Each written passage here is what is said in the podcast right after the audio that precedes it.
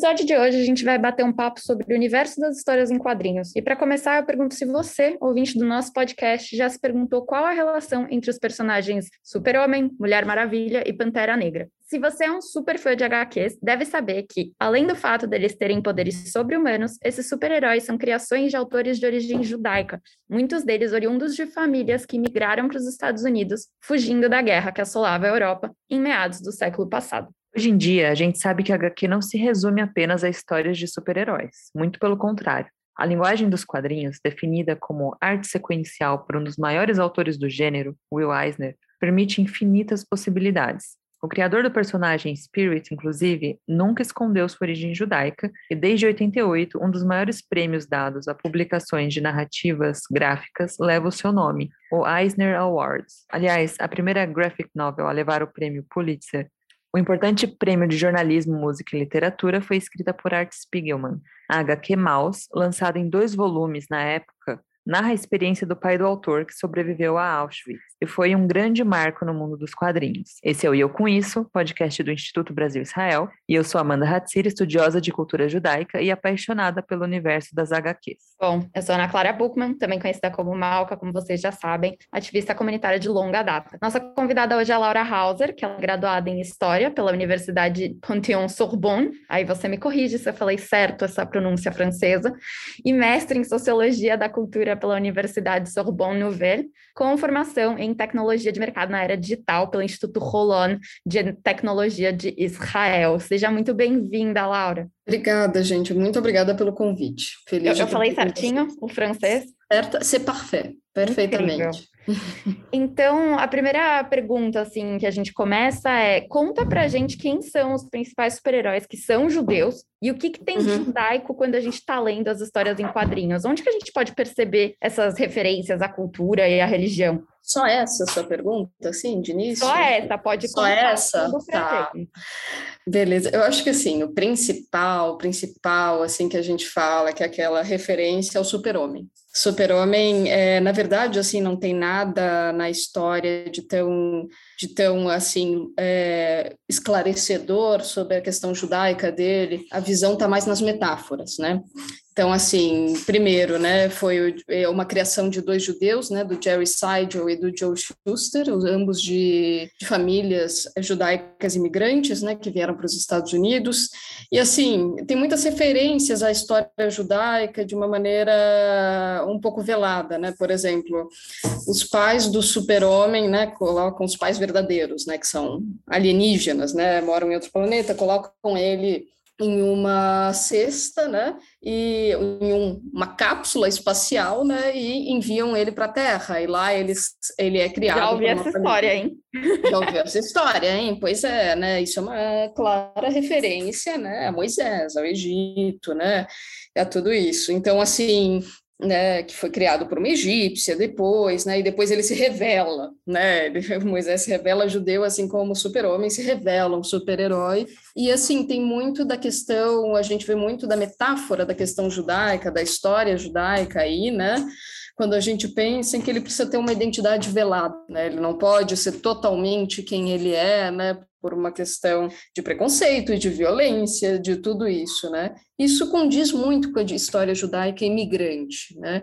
Outros personagens que deixam mais claro, né, a questão judaica, um deles é, se chama A Coisa, né, do Quarteto Fantástico, que é um personagem super legal, que ele é meio que um monstro, assim, né, é um, uma, uma, é uma coisa mesmo, né, um monstro laranja, cheio de cascas, cheio de coisa, né? Ele foi criado pelo Jack Kirby, que também é um judeu, né? Ele é um dos membros desse esse quarteto fantástico.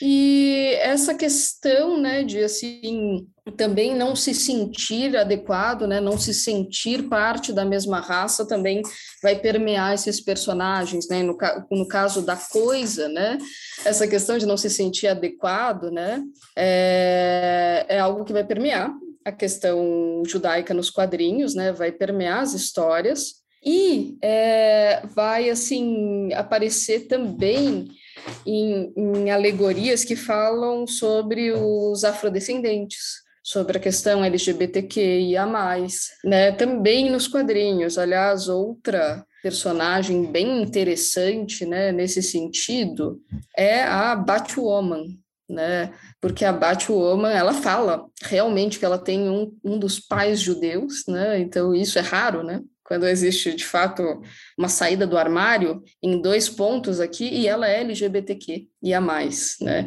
E, inclusive ela luta, né, contra uma organização que denuncia judeus durante o nazismo, né, em, em, uma das HQs dela. Então isso é muito interessante, né?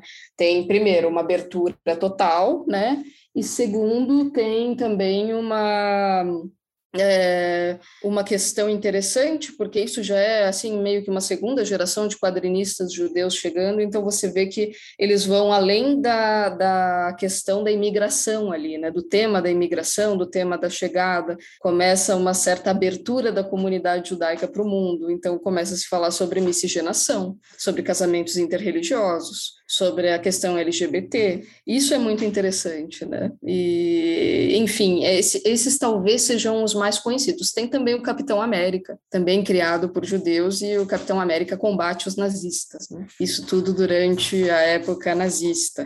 É, o, o, Eisner, né, que você citou, para mim é meu preferido, assim, é meu quadrinista do coração. É, ele tem o Spirit, né, que é o personagem dele, um dos primeiros personagens dele, é um super-herói que luta com os próprios punhos, né, que luta sem superpoderes. E isso é uma metáfora clara sobre o poder imigrante, não só judaico, mas de outras questões de imigração. Aliás, o Eisner vai trabalhar em muitas das obras dele a questão imigrante, né? Eu aconselho lerem o Avenida Dropsy, que é para mim é um dos melhores livros, um dos melhores, uma das melhores histórias dele.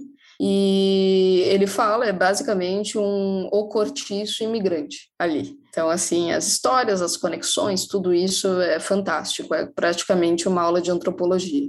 Respondi, Malca. Eu achei que foi um começo maravilhoso. Ah, Você já me contou um monte de coisa que eu não sabia. Ah, sim. E a gente ainda tem tempo ainda para entrar em outros aspectos, né? Então, além da, da coisa, né? A Mulher Maravilha também, né? Tem essa história de ter sido criada ali da, da, do barro, né? Ela recebe, assim, um sopro de uma deusa e também vem a vida, né? Faz uma certa referência aí não só ao Golem, talvez a criação né, do uhum. Primeiro homem. É, então, voltando assim às fontes judaicas, o que que você, é, o que que tem de, das fontes judaicas nessas histórias? O que que aparecem além dessas referências mais à estrutura narrativa dos personagens, né, da trajetória deles, mas às vezes o que que tem de mais judaico nas narrativas? Tá. Eu acho que, como eu falei, tem a questão assim da, da metáfora, né? E tem a questão quando a gente entra um pouco mais nas fontes mesmo, né? É, tem, por exemplo, um, personagem que não é tão conhecido, mas ele se chama Moon Knight, né? Moon Knight. E é interessante porque tem algumas poucas passagens em que ele segura a Torá, ele lê a Torá, então de fato isso existe, né? Tem a fonte maior ali, né? Ele também tem essa questão de ter uma identidade velada, escondida, né? É, o pai dele é um rabino, então isso vai aparecer nos livros do Eisner, as fontes, as citações judaicas, os valores judaicos, os dez mandamentos, eu acho que estão sempre presentes como ponto de, como pano de fundo, né? Eu acho também que tem algumas fontes judaicas antropológicas, por exemplo, a Med Magazine, né, foi fundada por um judeu, né, não me, vou tentar lembrar do nome dele agora, mas é, foi criada, né, por aí, e, e ela vai usar muito do humor judaico que surge, né, nos Estados Unidos naquela época, o stand-up comedy começa a surgir, e isso vai aparecer muito lá. É uma, é uma revista que vai bater muito de frente com o governo, vai bater muito com a censura, né? vai publicar muitos quadrinhos ali provocativos. Né? Então, tem essa, essa fonte antropológica, né? que eu chamo, que é a fonte que não é literária ali, mas está no dia a dia. Né? Está na cultura, está tá no respirar do povo. Né? Tem também um personagem que eu gosto bastante, também não muito conhecido no Brasil, mas ele se chama Hugo Pratt. O Hugo Pratt é um personagem que Não, desculpe, o Hugo Prata foi, foi criado aqui, né, por um, é, por um cara que era de origem, o pai dele era de origem judaico-italiana, né, então ele vai contar muito essa história dos marranos, dos judeus marranos, e isso, isso é muito interessante, né? Porque essa história começa a surgir também nos quadrinhos, né? Eles não ficam só nessa questão ashkenazi, né? E o que, o que é muito legal. Aliás, tem outro que eu acho fantástico nesse sentido, que é O Gato do Rabino, que é criado pelo João Sfar, que é um quadrinista francês, mas ele tem um pai da Tunísia e uma mãe ashkenazi, e o gato do rabino, né, um, é um personagem, é um gato que começa a falar, é, começa a falar um dia e ele e o rabino, né, diz, não, para você ficar perto da minha filha, que era dona do gato, né, você vai ter que fazer bar mitzvah. Não é possível assim, né? Então, já que você fala, você vai fazer bar mitzvah, né? E o gato, assim, é um personagem maravilhoso, é um filho da puta, sabe? Não dá um descanso para o rabino, e o rabino vai, então, ensinar a Torá para ele, vai ensinar, vai ter um, ele vai, de fato, ter uma aula de bar mitzvah. Esse é super questionador. Eu, vi, eu adorei. Ele é super questionador, mas, super assim, o quadrinho é melhor, Malca, o uhum. quadrinho é melhor, assim. Eu adorei o filme. Eu, eu, é, eu não, eu não vi o filme, eu, vi o, eu li a HQ, não... É, Mas o filme cinco. também deve ser ótimo. Lembro que eu assisti no Belas Artes, assim. É, e eu acho que só três. Fechou, gente, o Belas Artes? Não. Oi? Oi? Fechou o Belas Artes? Então, não, não, lá, não. Tá firme e forte. Lá. Petra tá... Cine Petra. Patrocinando. Vai ser sempre Belas Artes. Graças à nossa grande Paula Trabuzzi, que é diretora lá, que é fantástica, né? E, enfim, ela... e, e então, super questionador, né? Então, ele vai questionar todas as leis da Torá, ele vai questionar todas as mitzvot, ele vai, ele não vai dar uma folga para os alunos de rabinato, né? E ele vai descobrir que os alunos de rabinato pregam uma moral, mas vão no puteiro à tarde, né? Então, assim, algumas idiosincrasias aí da vida judaica, né?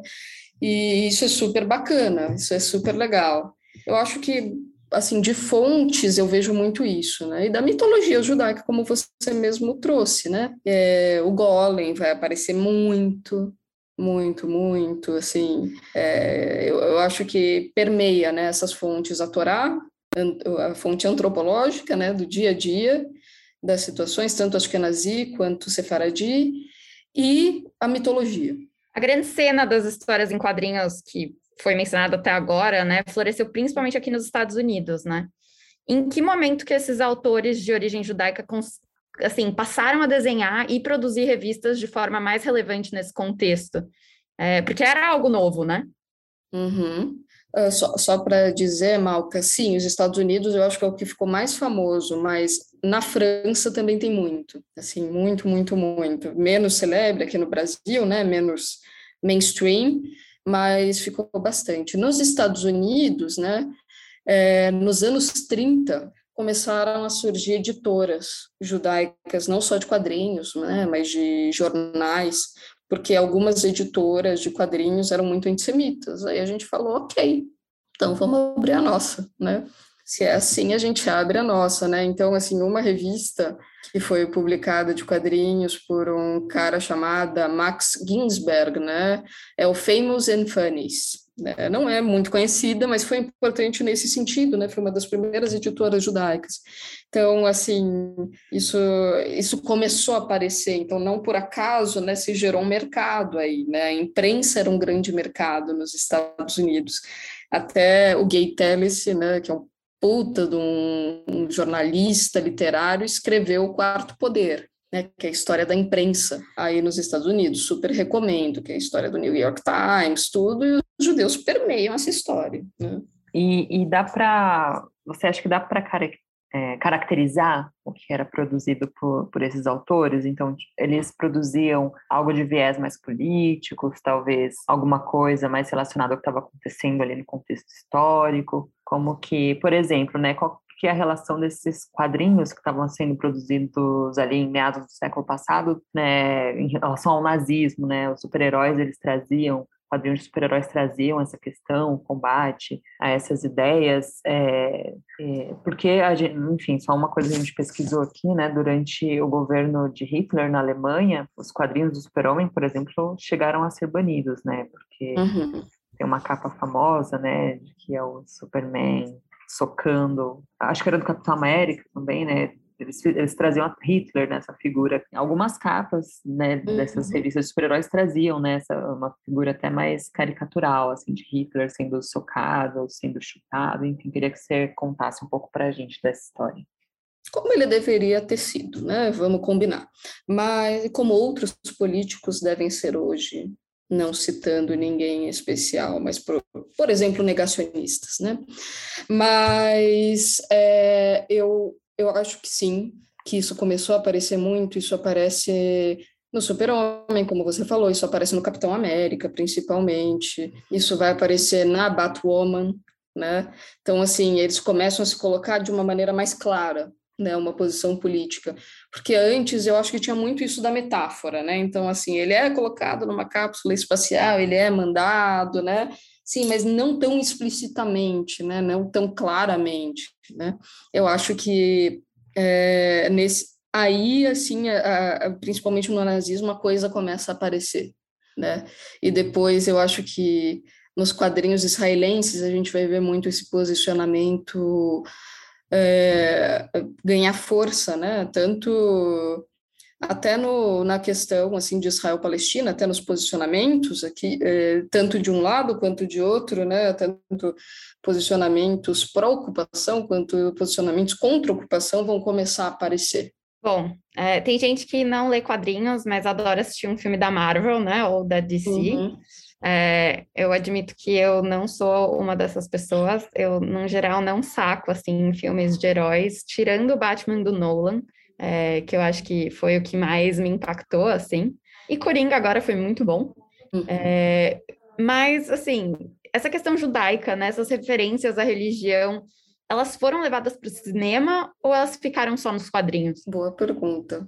Eu vou confessar que eu também não sou a pessoa que mais assiste os filmes, eu gosto dos quadrinhos em específico. É, eu acho que é uma excelente questão, não saberia responder assim. Acho que a única coisa que eu soube sobre o assunto foi a nossa querida Gal Gadot, né, como Mulher Maravilha, que eu acho que foi fantástico, né? Assim, acho que foi uma colocação fantástica, mas assim, de filmes em especial, eu acredito que assim muito tenha vindo, muito tenha vindo o Superman, assim, o Super-Homem, eu acho que levou de fato a questão, né? Que teve série, teve tudo, cara, assim, e de fato ele ficou tão famoso que mesmo quem não conectou Lé com o Caré, né, das metáforas, assim, as pessoas acabam sabendo que ele foi criado por dois judeus, né? E a questão também do Stan Lee, né? Stan Lee que criou a Marvel, o Quarteto Fantástico, e assim, ele ficou tão famoso, tão famoso no universo nerd, geek e tudo isso, que assim, as pessoas acabam sabendo da história, né? Então isso acaba levando mediaticamente a, a coisa para frente. É, reza a lenda, tem gente que fala assim, eu não sei se é, se é só boato, mas que o Superman foi o primeiro herói a usar capa e que teria sido uma referência a Talita, o Talita, né, que é o manto de reza judaico, né? Também tem, tem várias assim características também podem fazer referência. E eu queria entrar, né, numa HQ que é muito especial quando a gente pensa em história judaica, nas histórias em quadrinhos, que, enfim, dá para fazer um episódio inteiro só sobre Maus, que é Sim. uma HQ maravilhosa, né? Foi lançado originalmente em pequenos fascículos, né? E depois se tornaram dois livros e hoje a gente encontra edições num único volume, né, desses dois livros. É, enfim, o autor é o Art Spiegelman, né, que também, que, se eu não me engano, ele nasceu na Suíça, depois imigrou, né, para os Estados Unidos, ou os pais dele fizeram esse movimento, mas, enfim. E indo um pouco para além também, né, dessa discussão dos super-heróis, né, porque é, Maus, inclusive, inaugura, né, a, essa coisa de trazer essas histórias mais narrativas, com um teor mais literário, até com um tom mais de pesquisa e jornalismo, para o mundo das HQs, que antes eram consideradas, né, é, lá, não, as pessoas não davam muito bola, né, não olhavam para HQ como literatura, às vezes taxavam de é, coisa para criança, né? A história de super-herói é uma coisa infantilizada. E, enfim, ali no final, ali nos anos 80, Maus traz é, essa esse ineditismo, né, de falar, olha, a gente pode trabalhar assuntos mais profundos, né, trazer histórias mais delicadas e tratar de assuntos mais difíceis numa história em quadrinho, né, foi muito muito impactante nesse sentido. É, e eu queria saber o que você acha, né, particularmente sobre esse livro e por que que ele fez tanto sucesso além desses aspectos assim que eu comentei muito por cima. Queria que você aprofundasse um pouco a questão entrando é, analisando Maus. Sim, eu acho que assim, né, essa questão né, do, do quadrinho como algo literário e como algo com profundidade, né, dizem alguns historiadores do quadrinhos que, que começou com Will Eisner, na verdade, né. A popularização talvez tenha vindo, né, no Brasil, sobretudo, tenha vindo com Maus, mas nos Estados Unidos, na França, né, tudo isso já já existia né, essa, essa profundidade, essa legitimi, legitimização, né, esse reconhecimento, já existia a partir do Will Eisner, né, é a partir do Pacto com Deus, que é uma grande, grande graphic novel, né, e, e vai ser talvez a primeira delas, né. O Maus, em especial, eu acho que, assim, eu sou fã, fã do Art Spiegelman, fã de Maus, eu acho que é uma linda, linda HQ, chorei horrores, é, no, principalmente no final dela. Eu acho que, assim, ela, ela tem vários aspectos, né? Tem a questão do desenho, que o cara desenha muito bem, de uma forma muito empática, tem a questão da animalização, que às vezes te permite chegar mais perto desses temas, né?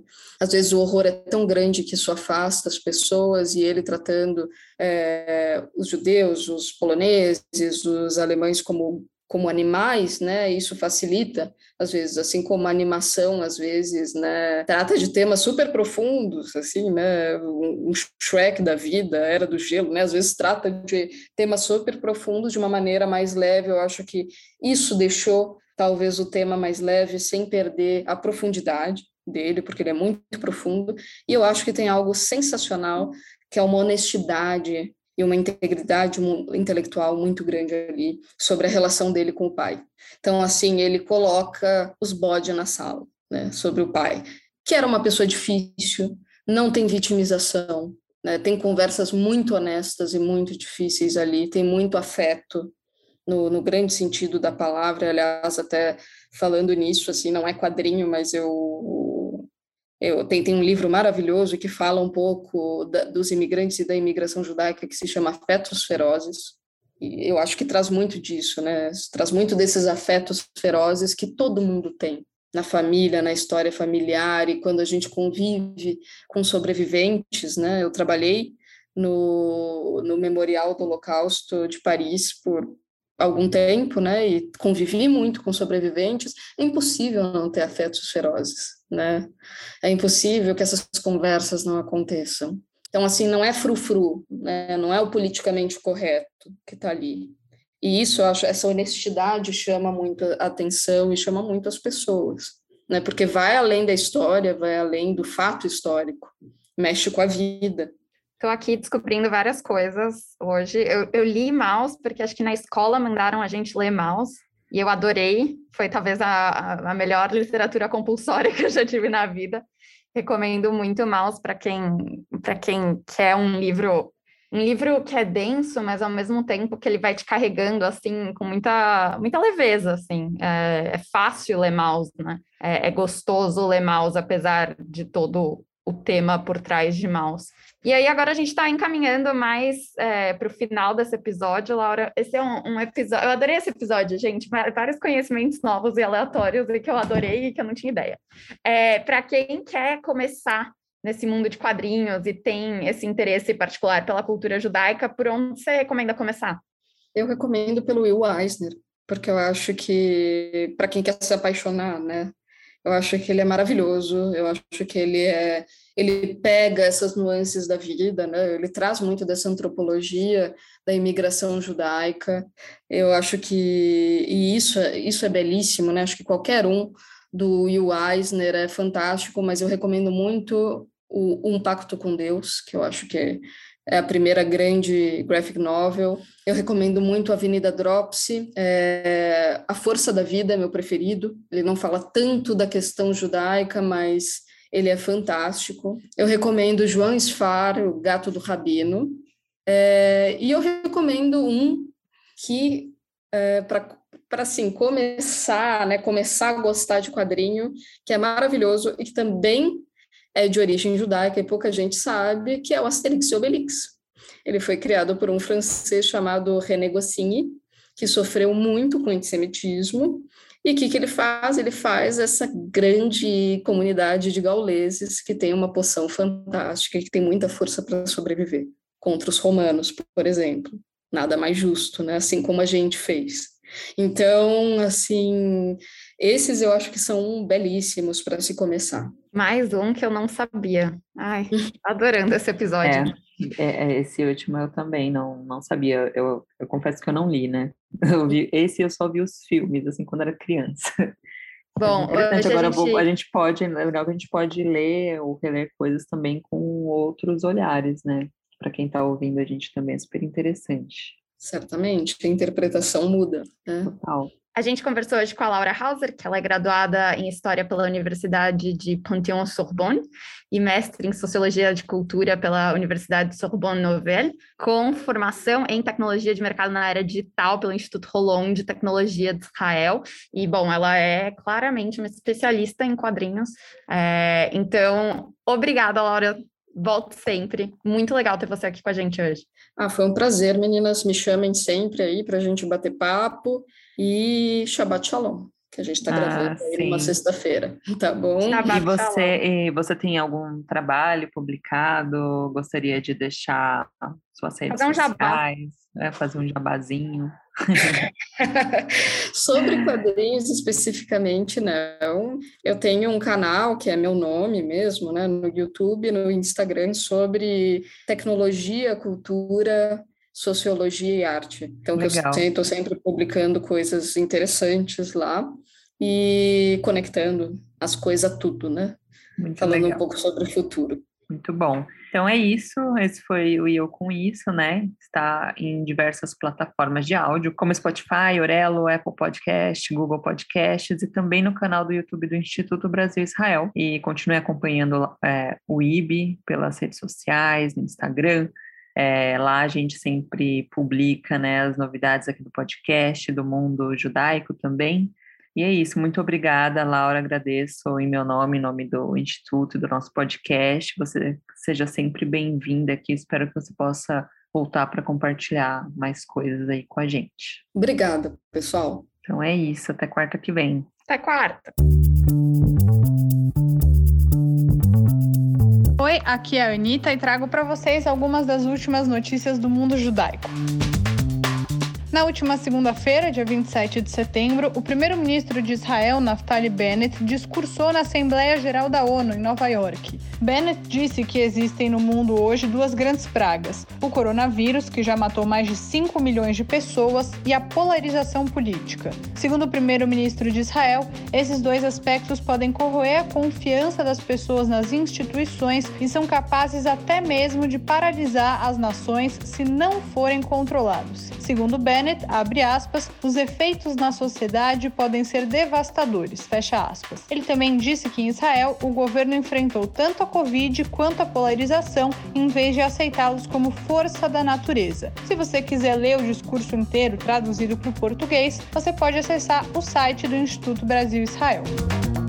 E uma história bem interessante que eu queria compartilhar com vocês é a do Zebulon Simantov. Ele era o último judeu que morava no Afeganistão e no começo de setembro ele saiu do país com medo do Talibã. Ele tem 62 anos e deixou Cabul para viver nos Estados Unidos, no Queens, em Nova York. No Afeganistão, ele era responsável pela manutenção da única sinagoga da capital do país. Ele conseguiu deixar o Afeganistão com a ajuda de filântropos norte-americanos que financiaram a viagem. Ele fez um vídeo pedindo ajuda e conseguiu. Agora, ele está morando em Nova York e depois de 20 anos de pedidos, ele concedeu o get, que é o divórcio judaico, para a ex-esposa dele, que atualmente mora em Israel. É isso, pessoal. Até semana que vem.